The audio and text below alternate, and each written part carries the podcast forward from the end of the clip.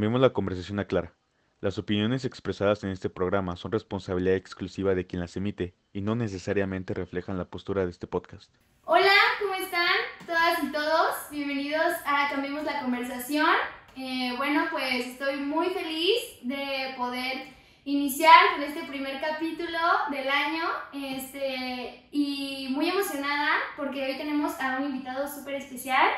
Eh, para mí es una persona que admiro mucho, un gran amigo, un gran repostero, un gran chef, Ulises Márquez Camargo. ¿Cómo estás, Uli? Hola, Dayana, ¿cómo estás? Muy bien, gracias. Gracias. Qué, qué bueno que estás aquí. ¿Cómo, ¿Cómo te sientes? No, muchas gracias por la invitación. Me siento súper bien, súper contento, eh, ansioso de tocar este tema tan interesante que tenemos. ¿no? Un chef en crisis eh, es el tema del capítulo de, de, esta temporada y bueno, este, les, voy a, les voy a compartir un poco acerca de, de Ulises. Este, Ulises es egresado de la Universidad Unitesba eh, como licenciado en gastronomía. Lleva más de 20 años de experiencia en el ámbito gastronómico. Eh, ha participado en concursos altamente renombrados. Incluso en 2019 participó con el equipo ganador de un chef queretano 2019. Y bueno, pues, ¿qué onda, Uri? ¿Cómo estás? Cuéntanos un Súper poquito. feliz. Pues mira, es, es algo, algo, algo muy padre lo que estamos haciendo ahorita, lo que estás haciendo, lo que todos, todo este, este podcast está realizando. Y yo más que contento de, de platicar toda la experiencia, ¿no? El tema de un chef en crisis yo creo que abarca muy bien todos los temas que, que, que engloban toda una carrera de un profesionista, ¿no? Todo, todo, sobre todo sobre emprender. Soy muy feliz, así que pues vamos a... Vale, A- pues a vamos a empezar. Y bueno, la, la primera pregunta que te quiero hacer el día de hoy es, ¿cómo llegaste a la idea de estudiar gastronomía? Esa es, es- es una historia súper larga, vamos a tratar de resumirla. Es, es, algo muy, muy, muy, muy curioso. Yo, este, por, por cuestiones de, de- de- de financiamiento o de cuestiones financieras familiares, tuve que empezar a trabajar desde los 12 años. Entonces, los únicos lugares que te abren ese tipo de puertas son restaurantes, este, cocinas económicas, todo ese tipo de cosas. Entonces, yo empecé desde los 12, 13 años a empezar a trabajar en, en- en el área de, de la gastronomía, empecé a trabajar en una cocina económica y me empezó a llamarle como la atención. De ahí fui creciendo, estudiando la secundaria, la preparatoria y en el lapso de preparatoria a, a carrera, pues sí me metí un, un buen break de, de varios años que, que me la pasé trabajando en restaurantes, en, pequeños lugares de comida, eh, manejando parrillas, pescados, mariscos, servicio al comensal, todo hasta que un día estaba yo eh, trabajando y escuché un comercial en el radio que anunciaba la carrera de la licenciatura en gastronomía en Unitesba. Y era la primera generación. Fui a pedir informes y todo y decidí esperarme todavía otro año. Porque dije yo, yo creo que la primera generación va a ser la generación como del conejillo de indias. Claro. Entonces decidí darme el espacio de un año para que la, la institución viera que estaba bien, que estaba mal, que podía ofrecer en el próximo ciclo escolar. Y ahí empecé a, a estudiar gastronomía a los 24 años de edad. No, pues, no, pero tus años sabáticos no, pues aprendiste un buen también, Sí, ¿no? bastante. Yo creo que por eso toda mi experiencia laboral empieza, yo creo, bien, bien desde los 15 años. Ahí es donde empieza bien toda mi carrera gastronómica y pues yo creo que mi, mi pensamiento fue, ya estás aquí, perfeccionalo. Claro. Y e igual en la universidad trabajabas. Sí, yo desafortunadamente, o bueno, más bien afortunadamente tuve esa, esa posibilidad de poder estar estudiando y trabajando al mismo tiempo. O sea, fue, un, fue una época de universidad súper pesada, Sí. trabajar, estudiar, eh, mantener una beca, porque obtuve, logré obtener el 80% de beca. Y entonces mezclar todo ese tipo de cosas pues fue muy desgastante. Sí, claro, me imagino totalmente. Sí, complicado. Pero ganaste muchísima experiencia. ¿Y qué tipos, qué tipos de trabajos tenías ya en universidad? O sea, ¿qué hacías? ¿Ya estabas más en cocina? ¿Ya era más profesional todo esto? ¿Cómo Sí, ya, pues mira, fíjate, a los 17 años tuve mi primera experiencia frente a una parrilla, cocinando platillos eh, a base de carne de res, a base de, de- de preparaciones del famosísimo eh, bistec a la mexicana, pero en parrilla, en plancha.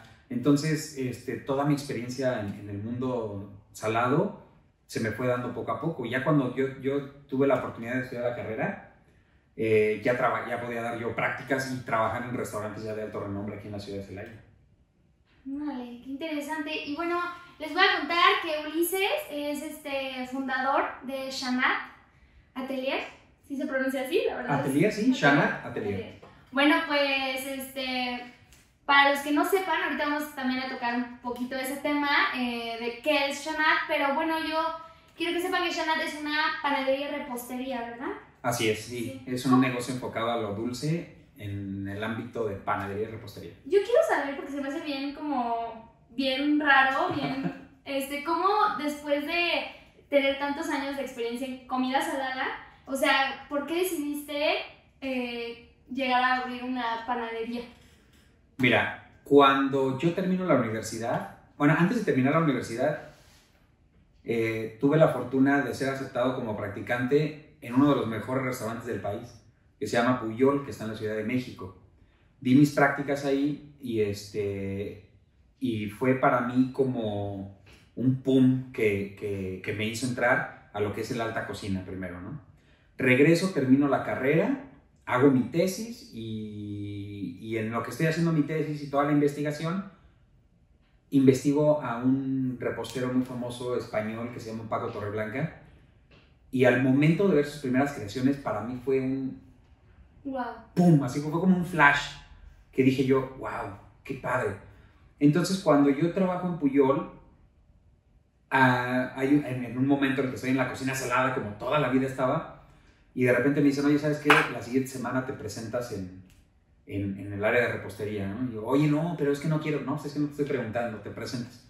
Bueno, es que acaba de renunciar a una chava, que no sé qué. Ah, perfecto. Entonces, al, siguiente, al siguiente pieza de la semana, subo al, área de repostería y bastaron 15 días para enamorarme de, lo que fue la repostería y ya después ya no me quería salir del, del área de, de, repostería de ese restaurante, que está ubicado en, entre los 50 mejores del mundo. Y ahí fue como uno. Y ahí fue donde nació todo esto, ¿no? Cuando llego a Celaya, después de, de, terminar la carrera, eh, me salgo a trabajar a varios lugares, eh, en la Ciudad de, México, en la Ciudad de Guadalajara, en Monterrey, en Manzanillo, en, en Baja California, y, este, y, me empiezo a involucrar más en ese mundo de, de la cocina que es dulce, que va de la mano con lo que es la panadería meto mi proyecto en una incubadora y se aprueba mi proyecto. Y empieza el camino por el, por el ámbito dulce, la repostería y la panadería. Así es como decidí yo abrir y darle a Celaya la oportunidad de empezar a conocer aquí mismo en la ciudad, sin salir de la ciudad, todos los productos de, de, de, fuera, ¿no? Los, los, los, productos que están a la vanguardia. Wow, oye, ¿y empezaste el proyecto solo? Este, ¿Cómo fue que empezaste a emprender? ¿No te dio miedo? ¿No te dio...? Sí, claro, sí, los miedos son, para empezar, lo, primero que tienes es terror.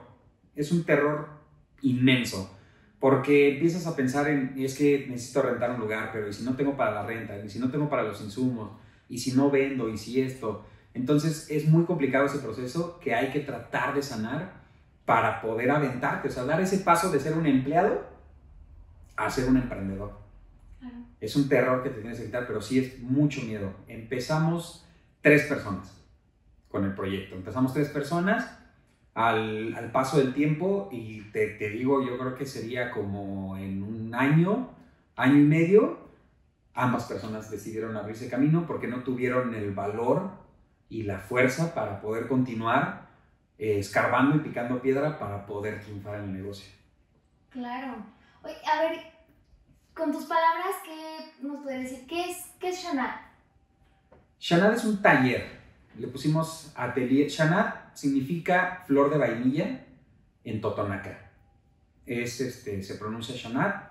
Viene de una fábula muy bonita que, trata de, del amor entre una princesa eh, Totonaca y un guerrero Totonaca, que es un amor prohibido, no los dejan tener ese amorío, se escapan juntos y en la persecución para tratar de, separarlos caen sobre, sobre un abismo y, cuando bajan los, los soldados y los sacerdotes totonacas a buscarlos, se dan cuenta que al lado de sus cuerpos este, existe una flor que expide, expide unos aromas y, uno, y unos, unos aromas, una vista impresionante y unos aromas totalmente deliciosos que se le conoce y se le da el nombre como Shanat y se le otorga el, el, el, al término a la fábula del, del, del amor entre la princesa y el, y el, guerrero.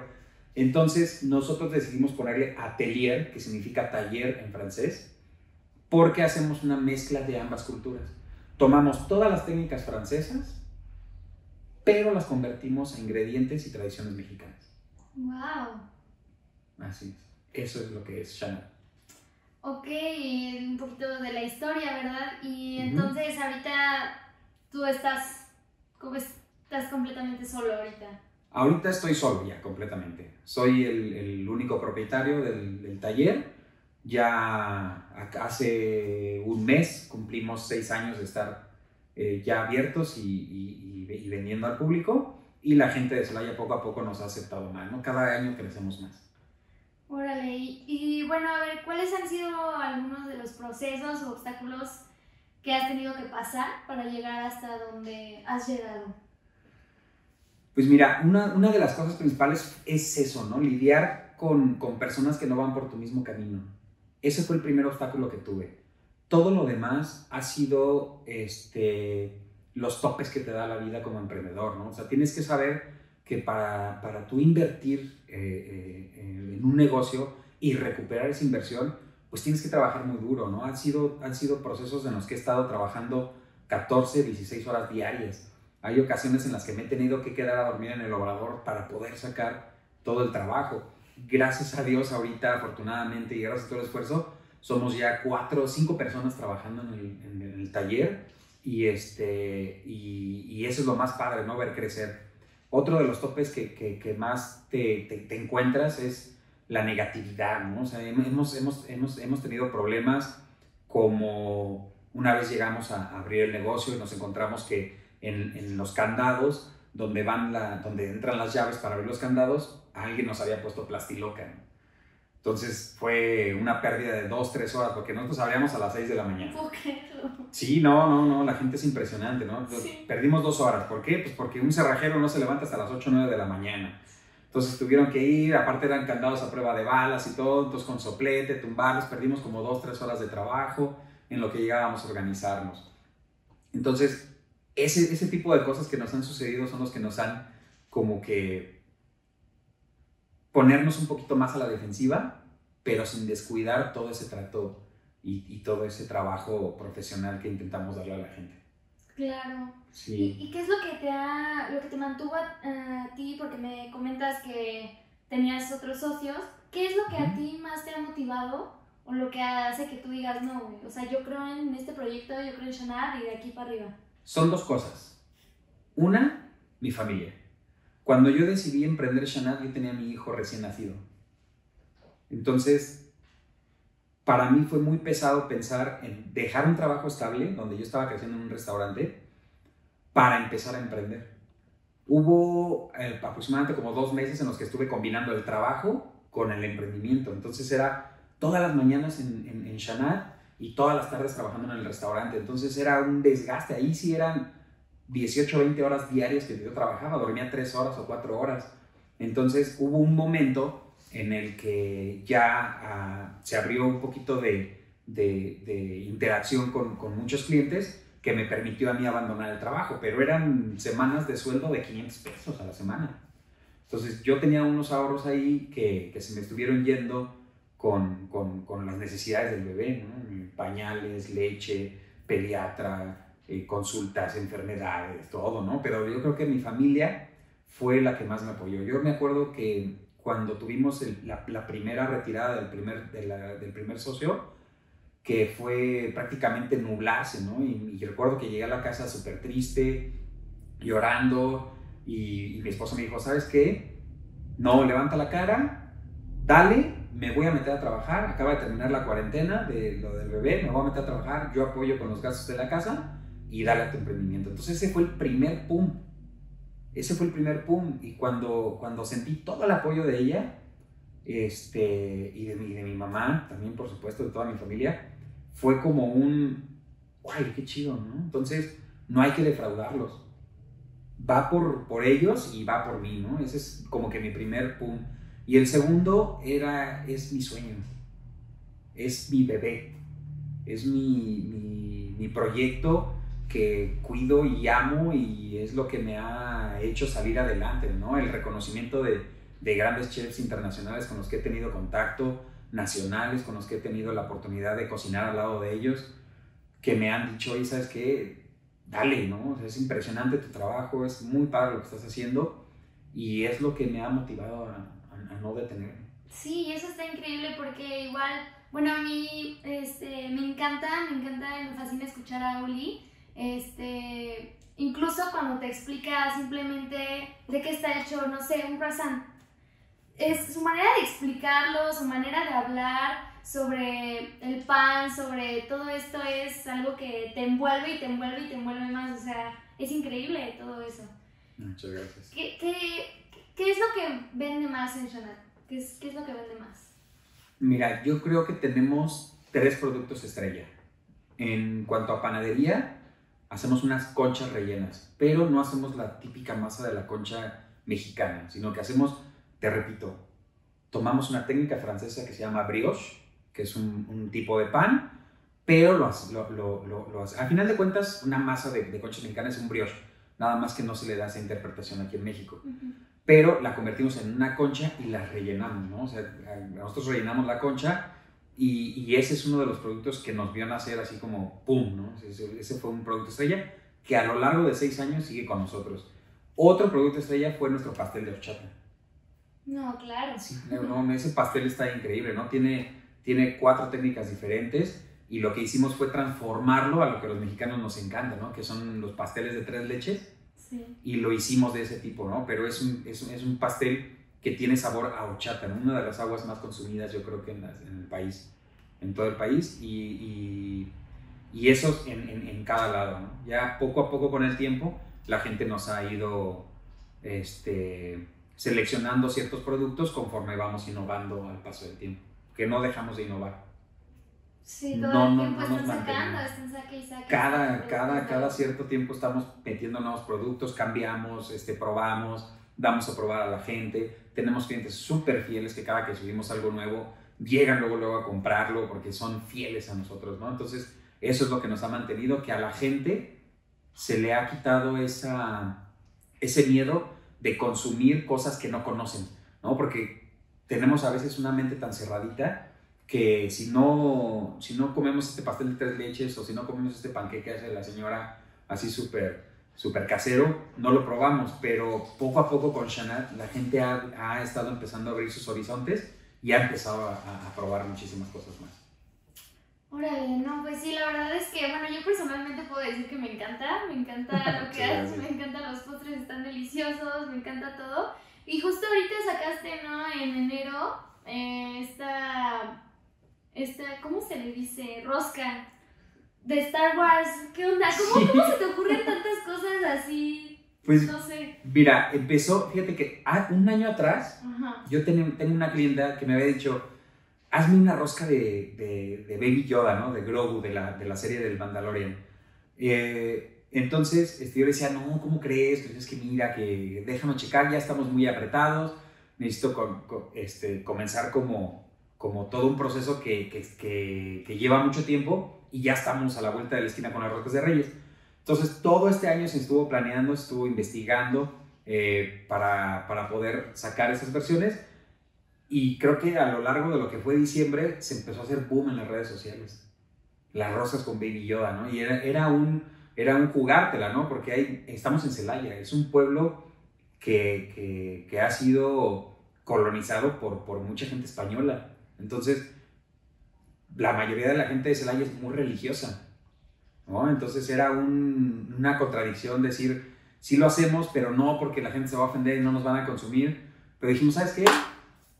vamos a darle, vamos a aventarnos, sacamos las dos versiones e hicimos la, la, la versión, ¿no? Sacamos todo un, un, un, una mercadotecnia de las roscas de, de, Star Wars, ¿no? Todos tuvieron sus etiquetas con Yoda, Darth Vader, hablamos con una persona que nos imprimió las, las figuras en 3D con, con producto de grado alimenticio y, este, y sacamos dos versiones, la Grogu y la Darth Vader. Entonces tú partías tu rosca y en- te salían en vez de los, los niños Dios, te salían los Baby Yoda, Yoda. o los, Es que está o bien los Darth increíble. ¿no? Este, estar innovando.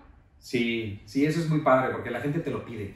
Claro. La gente te lo pide. Hay, hay, hay, hay un proceso muy, muy padre también en lo que es el emprendimiento, que muchas veces te tienes que guiar y hacer lo que a la gente le gusta. Cuando te ganas el corazón y el paladar de la gente, te permiten empezarles tú a vender lo que tú quieres venderles. Entonces, ese es un proceso que yo creo que hace dos años, dos años y medio, fue que la gente nos empezó a aceptar ya con todas nuestras locuras que hacemos. Claro, ¿no? Sí, sí, así es. Qué, qué increíble. Y bueno, hablando de este consumir local, este, ¿cómo Ajá. es esta parte de cómo una, cómo la misma sociedad puede reactivar la economía, ¿no? En este caso de aquí es Celaya, consumiendo, Sí. consumiendo local, ¿no? Sí, pues mira, es, es, es tiempo de, de, de apoyarnos. El consume local es creo que un hashtag que se debería de utilizar ahorita, que se utiliza muchísimo. Es un, es un movimiento que, que, que tiene que tiene como importancia renovar absolutamente toda la, la, la, la estructura financiera de Celaya para que todos los pequeños empresarios, todos los pequeños emprendedores tengan la oportunidad de, de, de seguir adelante con, con, todos sus proyectos. Me ha tocado sí ver que, que, que algunos están cerrando debido a, a, este tipo de problemas, pero creo que eso es lo más padre, ¿no? Porque han, hay, hay negocios de, de café, hay negocios de pan, hay negocios de postres, hay negocios establecidos, hay otros que solamente se dirigen por redes sociales y sobre encargo. Entonces, hay de todo, o sea, hay de todo un poco y creo que la gente en Celaya, y no, no, no solo en Celaya, sino yo creo, yo creo que sí en todo el resto del país, está apostando por consumir local. Sale del, del, de, lo, de, lo, clásico, ¿no? De, de, ir a una franquicia como Starbucks y ese tipo de cosas para empezar a consumir ese tipo de productos en un negocio local. Consumir mexicano. Consumir mexicano, sí. Claro. ¿Y has tenido, este, no sé, por ejemplo, qué es lo más extraño que te han pedido? Híjole, hemos tenido muchas cosas. Cosas bastante extrañas. Lo, lo, lo, lo que más te puedo decir es esa, esa falta de, de, de, cultura a veces de la gente que empieza a entrar a un sistema alimenticio, a un método alimenticio solamente por moda, ¿no? Lo más loco que me han pedido fue un pastel 3X, ¿no? Un pastel 3X que, que tuviera forma de miembro masculino, poderlo rellenar con, con, crema para que a la hora que le fuera a dar una mordida le saliera la crema, la crema por, por donde ahí, ¿no? Es, yo creo que eso es lo más loco que hemos hecho. Lo hicimos una vez y ya decidimos no volver a hacerlo. Realmente no, no somos una pastelería erótica que existen, pero no somos una pastelería erótica, ¿no? Esa es una de las que más me, me han movido. Claro. Y una de las más, digamos, menos inteligentes fue que llegó una persona en un día local a, a pedir pan vegano. Y le digo, claro que sí te podemos hacer pan vegano. Pues realmente la mayoría de nuestro pan salado es vegano, ¿no? Pues se hace a base de harina, agua y sal. Y, y, levadura, ¿no? O sea, realmente es vegano el pan. Me, me comenta el cliente, me dice, sí, es que me recomendaron uno de papa pero no sé si entra en el ámbito vegano, ¿no? Y, híjole, a veces soy medio gracioso, no, no creo pero le dije, le dije, pues a menos de que le haya parido una vaca la papa, pues ya deja de ser vegano, ¿no? Pero pues, es un tubérculo, entonces no hay ningún problema, puedes seguirlo consumiendo como vegano.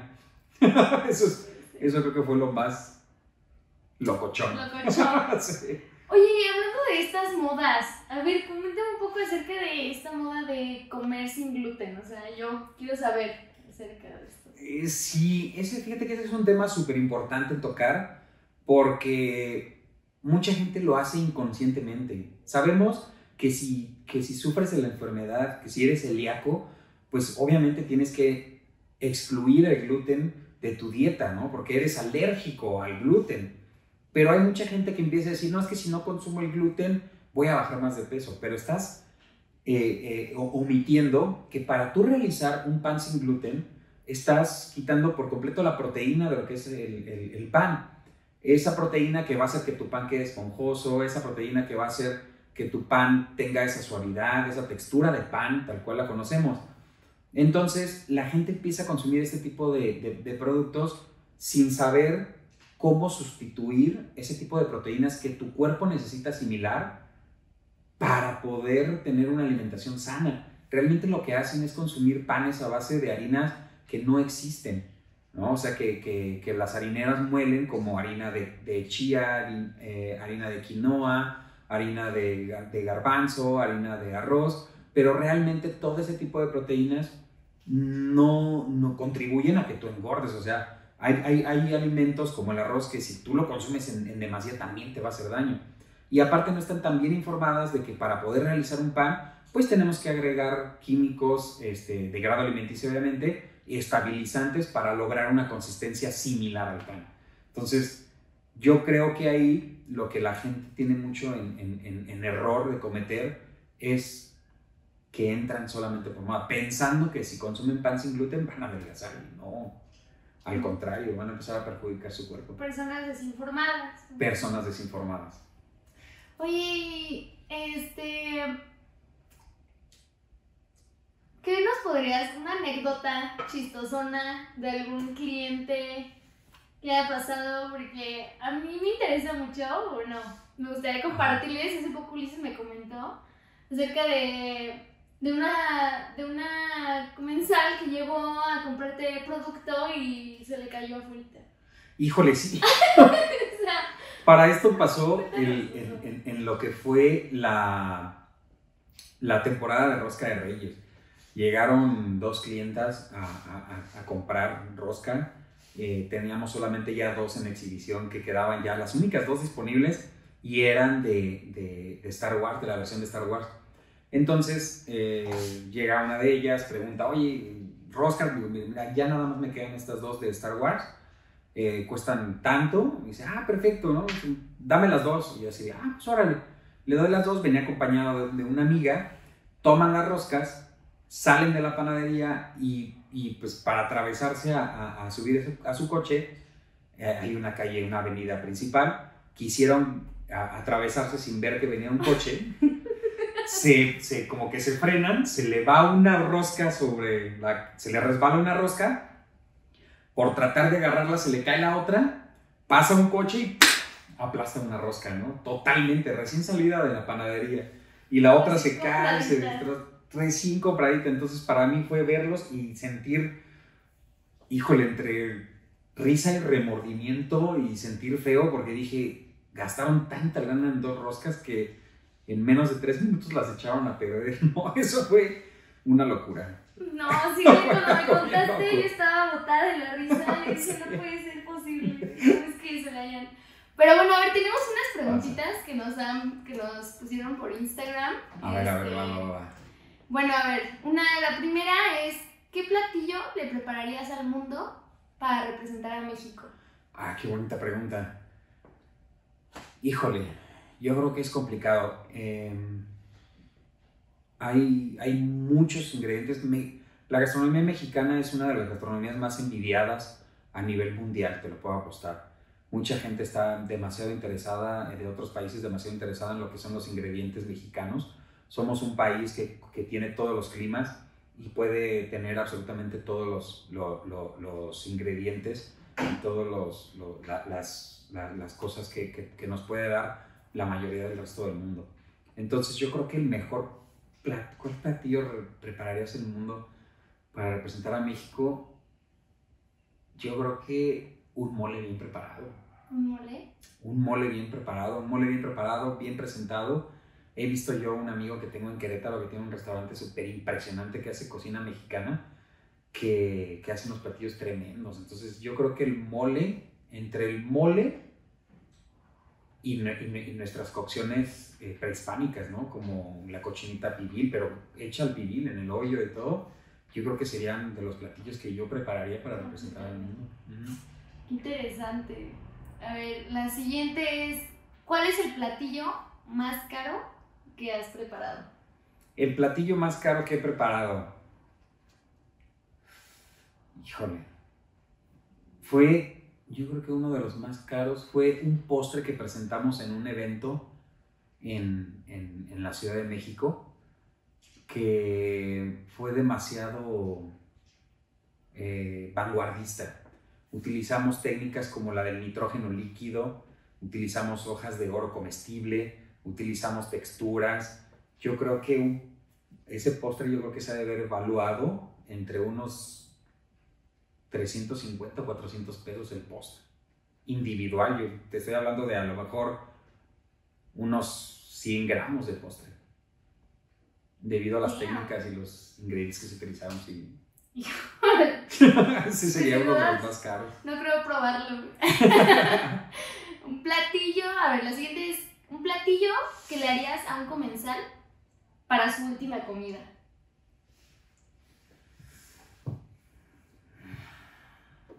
Yo creo que yo le prepararía mi pastel de horchata. ¿Neta? Neta. Es algo que te saca de todo el mundo.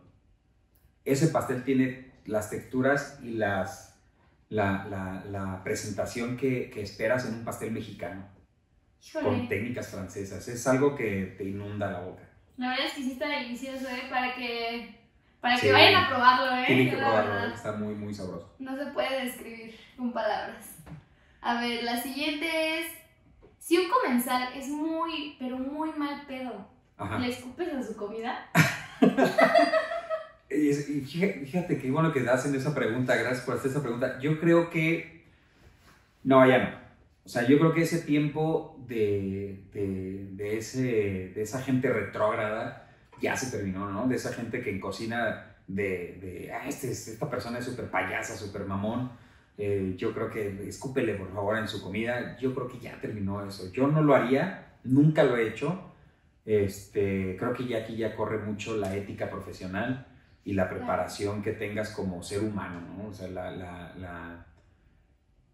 Y el remordimiento de saber que alguien se va a comer un gallo tuyo, ¿no? Ay, no, no, híjole, ¿no? no. Yo creo que no que lo yo-. He trabajado, o sea, ganas no- de mesera, ganas no faltan, pero no, o Claro. sea, no lo haces, ¿no? O sea, No, sí, no, por supuesto, yo también eso es muy vintage. Eso es de gente, ya, eso ya fue. eso ya es de chaborruco. no, eso, yo también he trabajado en, en servicio, al, al- en, en el área de servicio al comensal y sí, te topas con gente. Lo, tienes que ser muy inteligente para saber cómo tratar a cada tipo de gente. Claro. a cada tipo de persona, porque hay personas muy complicadas de atender, muy complicadas, pero yo siento que si le agarras el, el ritmo o le agarras la manera, puedes eh, lo- lograr muchas cosas con un cliente. Fíjate, se me padrísimas. Se me viene a la mente esta, esto que dicen, que el cliente siempre tiene la razón. ¿Tú qué, o sea, qué nos puedes comentar? ¿Qué piensas acerca de esto? Mira, es una de las cosas que siempre se ponían en mente. Siempre en, en- en algún restaurante, en cualquier lugar de trabajo del, del área este, de alimentos y bebidas, siempre se ha puesto delante. ¿El cliente siempre tiene la razón? No, no debe ser así. Porque en México, si le hacemos esa, esa analogía, si seguimos ese ese estatus, creo que estamos eh, denigrando el trabajo de lo que es el servicio al- al- al- a los comensales. No, no siempre van a tener la razón. Es algo que nosotros como, como personas, como empresarios de la gastronomía, tenemos que empezar a educar a la gente. ¿no? Hay mucha gente que piensa que por su estatus social puede llegar y humillarte, ¿no? Puede llegar y regresarte y decirte y maltratarte y enojarse por, por alguna situación en su plato o alguna situación en su menú, pero eso no lo hace acreedor a, a tener la razón, ¿no? Es, hay mucha gente que tiene el ego demasiado alto, que cree que es más que tú. Claro. Entonces, este, yo creo que hablando del cliente siempre tiene la razón, creo que estamos este, satanizando lo que sería el servicio del comensal. Claro. Sí, pues sí, sí. La verdad es que sí, me han tocado cada cosa que yo digo, no, o sea, no está bien, ¿no? Que se dirijan a ti de esa forma. Sí, que- claro. O sea, sí. Sí, en el momento que tú, que tú recibas a un cliente de mala manera, pues agárrate porque te va a contestar de mala manera. Claro. Pero si tú estás bien, tú estás atendiendo bien todo y de repente se te ponen... es- Porque sí hay, ¿no? Hay gente que, que, que, que te avienta hasta los platos, que te avienta lo que sea, que te grita, que te mientan hasta la madre, ¿no? Entonces, No, o sea, eso no está bien. Yo creo que ahí ya, y, y mucha gente con la que he tenido la fortuna de compartir mesa, comparten la misma ideología. El cliente no siempre tiene la razón. Qué, qué buena forma de verlo, la verdad. A ver, vamos con la siguiente preguntita. ¿Cuál es el platillo más feo que has preparado? Ay, Me da pena, güey. no me digas eso. no me preguntes eso. Ay, fíjate, una de las cosas bien padres que puedes apreciar en mi página de internet de lo que es Shanat, en, en- en lo que es la página de la fanpage de Facebook, puedes apreciar, y, no las he quitado por lo mismo, ¿no? Porque luego le digo a alumnos que he tenido, a, a empleados que he tenido, eh, a gente que, que, que labora conmigo, puedes meterte y hacer un antes y un después. Y yo creo que el pan, antes de perfeccionarlo a como está ahorita, a esa vista tan, tan bonita, a esa Tan presentación estética. tan estética, este, yo creo que te metes, te metes a, mi, a mi página de Facebook y puedes ver el antes y el después. Y no, así hacen unos panes Horrible. horribles, sí. no. Pero sabía bueno. Ah, sí, no, el sabor estaba, pero la presentación me costaba. Pero a lo largo del tiempo fui perfeccionando toda la estética de mi pan. Órale. Y hablando de. Bueno, yo sé que tienes este. Y, y me, me parece algo súper interesante que tienes a, a practicantes trabajando Sí. contigo. Así es. Eso se me hace súper padre. Porque incluso Uli me, me comentaba que, que en ciertas ocasiones les pagaban, les, les pagabas para las. O sea, les, les dabas sueldo, ¿no? Para Sí. las prácticas, las cuales yo digo, no manches, o sea. Sí, ¿cómo, ¿cómo lo has vivido esto? mira, esto es una práctica que yo empiezo a, a poner eh, en mi negocio debido a que cuando yo era súper chavo, así 15, 16, 17 años, me topaba con gente, con jefes súper especiales, ¿no? O sea, te topabas con, con restaurantes a los que ibas tú a realizar tus prácticas profesionales, te, te negreaban, ¿no? O sea, te hacían trabajar hasta 12 horas y ni siquiera te daban para tus pasajes o así. Entonces, vivir yo personalmente toda esa experiencia gastronómica que es el, el- el ámbito de, pues no tienes por qué quejarte, estás aquí, te, te pago por aprender. No, o sea, yo creo que también está poniendo de su parte, apar- aparte de que sí le estás enseñando, por supuesto, pero está poniendo un esfuerzo para que no sea remunerado. Yo al principio sí les daba una pequeña ayuda por cada día que, que- bueno, a la semana, por, por, por los días que iban ellos a, a realizar sus prácticas. No como paga, sino más bien como un apoyo. Claro. Y, este, y una de las cosas más, más importantes que, que, que tengo en Shanad es la política de, de ser, mejor, ser cada día.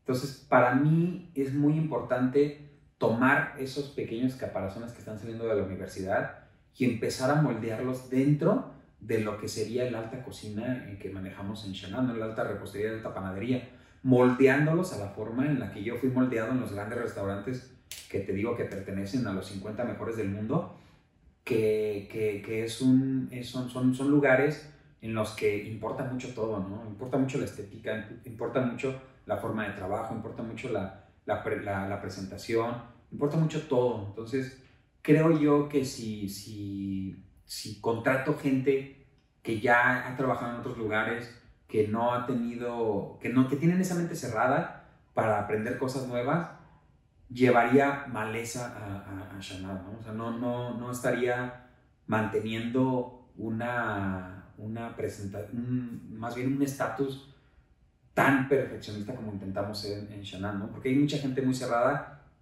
que dice, niño, ¿tú qué me quieres enseñar? Yo desde los seis años hago pan. Pues sí, pero esta es otra forma de hacer pan. Entonces, hay muchas cabezas huecas que no les permite la entrada de más información y, y no quieren seguir aprendiendo. Entonces, los chavos que salen de la, de la carrera en gastronomía creo que traen demasiada hambre y hay muy poca gente que los puede apoyar, los puede abrazar, los puede cobijar y los puede moldear de esa manera.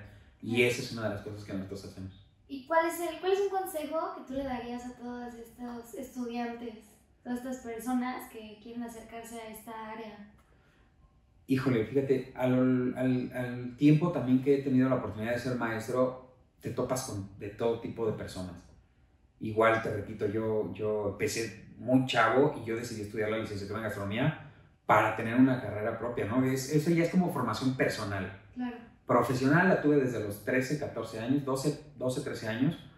Y, y- y mi formación personal pues es terminar una, una licenciatura, es continuar con una maestría, es dar clases, es impartir todo el conocimiento, darlo, ¿no? Ya no, ya no creo yo que no estamos en esa época en la que los chefs se guardan su receta celosamente, no, yo lo comparto todo. Para poder entrar a trabajar y dar prácticas a Shanat, lo primero que tienes que llegar a hacer, eh, lo, lo, lo primero que tienes que tener para entrar es una libreta y una pluma. Porque vas a apuntar absolutamente todas las recetas de la panadería. No me guardo absolutamente nada, los educo, los, lo- le- le- les doy los trucos. Entonces, lo que yo les doy es, si tienen esa hambre, sigan este camino. Si lo están haciendo solo por estudiar una carrera, están en el lugar equivocado.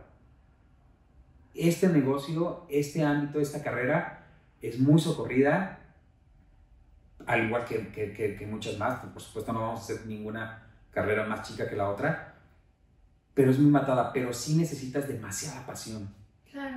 mucha pasión para hacerlo. Y si no tienes esa chispita, estás en la carrera equivocada. Claro, no, pues sí. La verdad es que sí, creo que tienes mucha razón. La pasión siempre tiene que estar ahí, ¿no? A ver, otra preguntita que tenemos. ¿Qué opinas de los veganos? Esto me gusta. Híjole, vamos a entrar en un tema bien contradictorio porque es el tema de moda. Claro. He tenido yo amigos conocidos que han entrado en el ámbito vegano, parientes, que han entrado en el ámbito vegano y han sufrido descompensaciones terribles. O sea, que, que realmente entran por lo mismo que te digo, o sea, no, no tienen ese, esa asesoría eh, eh, en la salud, en la alimentación, esa asesoría que los haga sustituir todos los alimentos que están retirando por otros alimentos que suplan esos, esas proteínas que, están dejando de consumir, esos carbohidratos que están, porque también está la- la- la- las dietas cetogénicas, que también son una locura, ¿no? O sea, tengo un brownie y tengo este otro brownie, pero es keto. Y me como el keto y no voy a engordar. No, por supuesto que sí vas a engordar. Si sigues, sigue teniendo harina, sigue teniendo este, eh, chocolate, sigue teniendo todos esos ingredientes, obviamente en menor cantidad de carbohidratos, pero este, sigue siendo un, un producto que si tú abusas en el, en el consumo, en el exceso de consumo, obviamente vas a tener ese tipo de cosas, ¿no? No, claro. Entrar en este dilema de, de- de- de la cocina vegana es un, es un pleito, ¿eh? Es un pleito algo porque... controversial. Es muy controversial porque hay gente que está súper enamorada de, de esta, de esta ola y es muy padre. Tengo una amiga eh, que, que admiro mucho y respeto mucho, Elena, que es una, una mujer empresaria impresionante con los números, es un, es un monstruo y es vegana. Y en sus comedores, ella maneja comedores industriales, en sus comedores ella mete platillos veganos, o sea, mete cosas bien padres. Yo en, en- en- en- la oportunidad de, de dar clases he tenido la, la- la- la libertad de poder realizar también productos veganos. No estamos exentos, por supuesto que no, pero nosotros no, como yo personalmente, no puedo recetar, no recetarte, este, ponerte un postre o un pan, decirte consume este porque es keto, ten consume este porque es vegano, porque yo no sé, ¿no? Yo no sé cómo funciona tu cuerpo, yo no sé cómo lo va a asimilar tu cuerpo. Puedes tener problemas y yo me puedo ver involucrado en los problemas que vas a tener. Entonces, si no conoces bien a fondo todo lo que es la cocina vegana, mejor no te metas. Entonces, sí, es, un- sí es un tema muy, muy, Muy especial, drástico. ¿no? Sí, Muy muy, especial. Muy complicado. Sí, a ver, vamos con otra preguntita.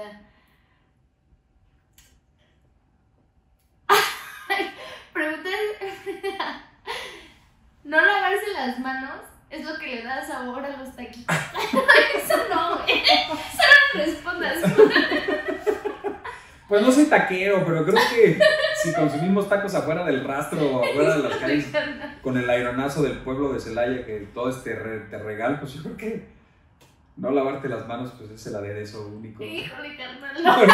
Te voy a platicar una historia rapidísima. A ver, Se rumoraba por, por, por los años de antaño de los panaderos que debido al calor tan fuerte que hacían las panaderías por los hornos de leña que se manejaban, que, que, que hacen una, que, que forman una temperatura de hasta 300, 350 grados centígrados, los panaderos trabajaban sin playera.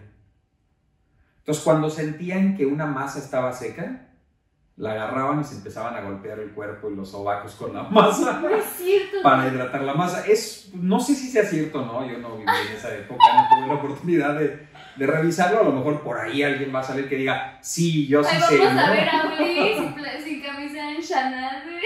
Aderezando la masa con el sudor del sope. Y eso se decía mucho, que se secaban el sudor con las masas y era lo que Y le daba el sazón. ¿no? Así le le daba el sazón terminado de la panadería. Ay, no. Viva 2021, que eso ya no está. A ver. Este. Vamos con otra preguntita. Venga, venga. ¿Te identificas con Remy de Ratatouille? ¿Con Remy de Ratatouille? Sí. Yo creo que todos los- los- los gastrónomos, aunque quieran ser así como muy, muy apáticos en la, en la- en la cuestión del, de- del- del cine o de la cuestión de, de lo bonito de la, de la licenciatura en gastronomía, sí. Sí, me encanta. Hace, hace poquito tuve, tuve un amigo que, que me dice, no tuve ese flashback de, de, la película de Ratatouille, ¿no? Entonces, sí es muy padre. Sí creo en las emociones, sí creo en los sentimientos que te da comer un pan. Creo también en- en lo bonito que es este, que un cliente, que un comensal te reconozca, ¿no? que, te, que te aplaudan, que te marquen por teléfono. Que he tenido, he tenido clientes que, que nuevos que llegan, entran, compran una pieza de pan, dos piezas de pan, se van y a las dos, tres horas regresan y se llevan cinco o seis piezas. ¿no? Y dicen, no manches, está impresionante tu pan, felicidades. Ah, tenemos otros que nos escriben y dicen, gracias por darle a Celaya este tipo de productos, gracias por, por entregarnos cada año cosas nuevas. Entonces, sí creo completamente en las emociones que la gastronomía te puede dar. Qué, Sí, qué bonito, sí, la verdad. sí, es muy padre. Qué bello. Y, Uli, ¿cómo te. Ahora sí vamos a entrar en este tema. ¿Cómo te ha caído la pandemia? Ay, qué tema. Vámonos ya. Vámonos. Pues mira, creo que es, es un evento catastrófico que ocurre cada 100 años. Hemos visto a base de la historia las pandemias anteriores que hemos, por las que hemos pasado, por las que hemos sufrido, cómo se van este, integrando eh, nuevas medicinas, nuevas vacunas, nuevas cosas, el pleito de la gente que no cree en las vacunas, la gente que dice que no existe el COVID, la gente que empiezas ya a ver más cerca a los muertos, ya a tu alrededor, ¿no? En, en- en tus amigos, en, en familias, en familiares, en todo. Entonces empiezas a ver que realmente el tema es muy complicado. Y creo que en, este tema del chef en crisis, creo que tocamos este, este tipo de tema que sí fue muy complicado al principio. Desafortunadamente, bueno, una de las cosas que nosotros tenemos como fuerte en, el- en la, en la pastelería, en el taller, son surtir restaurantes, hoteles y, y negocios afines a la gastronomía. Entonces, al momento de que empieza la pandemia, muchos restaurantes empiezan a, a- a- tener todo ese, ese cierre de, de, de- de contingencias, toda esa contingencia, y las las ventas empezaron a caer. Hubo, hab- hablé con los chicos, yo no soy persona, afortunadamente en los seis años que tenemos, nunca he despedido a una persona, nunca se han ido, la- la- la- bueno, nunca, nunca yo he corrido a una persona, nunca he despedido a una persona, cuando se van, se van porque creo que ellos ya cumplieron su cometido en- dentro de, de lo que es Shanad y quieren ir a buscar otros horizontes. Pero yo nunca he, he- sufrido eso. Entonces hablé con los chicos y les dije, ¿saben qué? Vamos a tener que reducir un poquito nuestro, nuestro, nuestra jornada laboral, incluido yo. Vamos a trabajar tres días cada quien para que no se vaya ninguno, vamos a ver cómo reaccionamos. Empezaron a caer mucho las ventas hacia restaurantes, mucho, mucho, mucho. Fue tan preocupante que yo dije, vamos a tener que cerrar, ¿no? O sea, vamos a tener que correr a alguien y no quiero, o sea, no, no, no quiero darle las gracias a alguien. Buscamos esa posibilidad, los chicos, chicas y chicos que, que trabajan conmigo, porque trabajan más mujeres que hombres conmigo, es, es algo muy padre, es algo muy bonito. Mi jefa de panadería es una niña de 22 años que es una chica impresionante, Citlali es mi mano derecha completamente y, es un monstruo dentro de la panadería. Fue mi alumna y estuvo de prácticas ahí y ahorita, dos años después, es la encargada de toda el área de panadería. Entonces, para mí era muy complicado ver caer a un guerrero de, de, nuestro batallón. Optamos por eso, bajaron mucho las ventas de esos restaurantes. Muchas personas las mandaron al home office. Sí. Empezaron a hacer home office, empezaron a tener más tiempo libre. ¿Eso a qué nos llevó? A que empezó a llegar mucha gente a Chanel, a mostrador. Entonces bajan las ventas de restaurantes, pero la venta de mostrador sube. Y gracias a Dios solo tuvimos que hacerlo 15 días, lo de trabajar 3 días cada quien. Después de 15 días, nosotros no somos un lugar que acepte comensales, aceptamos clientes. Los clientes llegan y se van luego luego. No, no tenemos mesa, no tenemos nada, solo hacemos servicio para llevar. Entonces eso fue algo que nos permitió a nosotros debido a las normas de salubridad, de, mantener esa, esa, higiene y ese, ese, ese, ese, seguimiento que, que, estaba dando el sector de salud para, para poder mantener abierto el hogar y que tenemos lapsos en que pasan 30 minutos en llegar cada, cada cliente, ¿no? Entonces eso nos ayudó mucho, levantaron las ventas y recuerdo que el, el sábado, pasando los 15 días, les dije, ¿saben qué? A partir del próximo lunes nos venimos todos normal, esto se está poniendo de locos y vamos a darle, ¿no? Entonces empezamos a meter, empezamos a meter servicio a domicilio, empezamos a evolucionar, empezamos a adaptarnos a lo que es una pandemia. No conocemos una pandemia, no sabemos cómo va a actuar, no sabemos cómo va a estar la situación, no sabemos qué, qué, qué tipo de, de, de cosas nos vayan a llegar y, llegaron muchas cosas juntas, ¿no? O sea, llegó mucho aprendizaje, llegó mucha impotencia, llegó mucha, muchas cosas terribles que ahorita vamos a seguir platicando que, que, que, nos pasaron durante la pandemia, que todavía seguimos viviendo, pero que afortunadamente nuestros clientes, gracias a ellos, gracias a ellos, sobrevivimos un 2020 con pandemia y empezamos un 2021 con pandemia con buenos números. Qué bueno, ¿no? Afortunadamente, sí. Gracias a ellos. Ellos son nuestra espina dorsal, o sea, que los clientes. Sí, los clientes fieles. Y también este punto, este, ¿qué, ¿qué se siente emprender, tener un negocio en una ciudad tan conflictiva, tan insegura como lo es el Haya? Híjole, sí. Este, este, esta, esta parte va a estar súper interesante. Hay, hay un tema muy complicado en lo que es el estado de Guanajuato. Todo el país, pero Guanajuato en sí. Guanajuato fue la capital del huachicoleo, ¿no? el, el centro de atención del huachicoleo. Celaya, que está a 15 minutos de lo que es Santa Rosa de Lima, que es donde, donde está más, más complicada la situación. Este, viene toda esta guerra de, del huachicoleo y empezar a, tumbar ese, ese crimen organizado y empieza a haber mucha violencia en la ciudad, ¿no? Empieza a haber un incremento en el robo de autos, robaban autos, te bajaban de los coches a punta de metralleta, este, con toda tu familia, a plena luz del día. No importaban si eran las 7 de la mañana, las 10 de la mañana, las 12 del día, las 5 de la tarde, las 7 de la noche era un problema muy constante. Y se empezó a dar muy constante también el cobro de uso de suelo, pero ahora por parte del crimen organizado.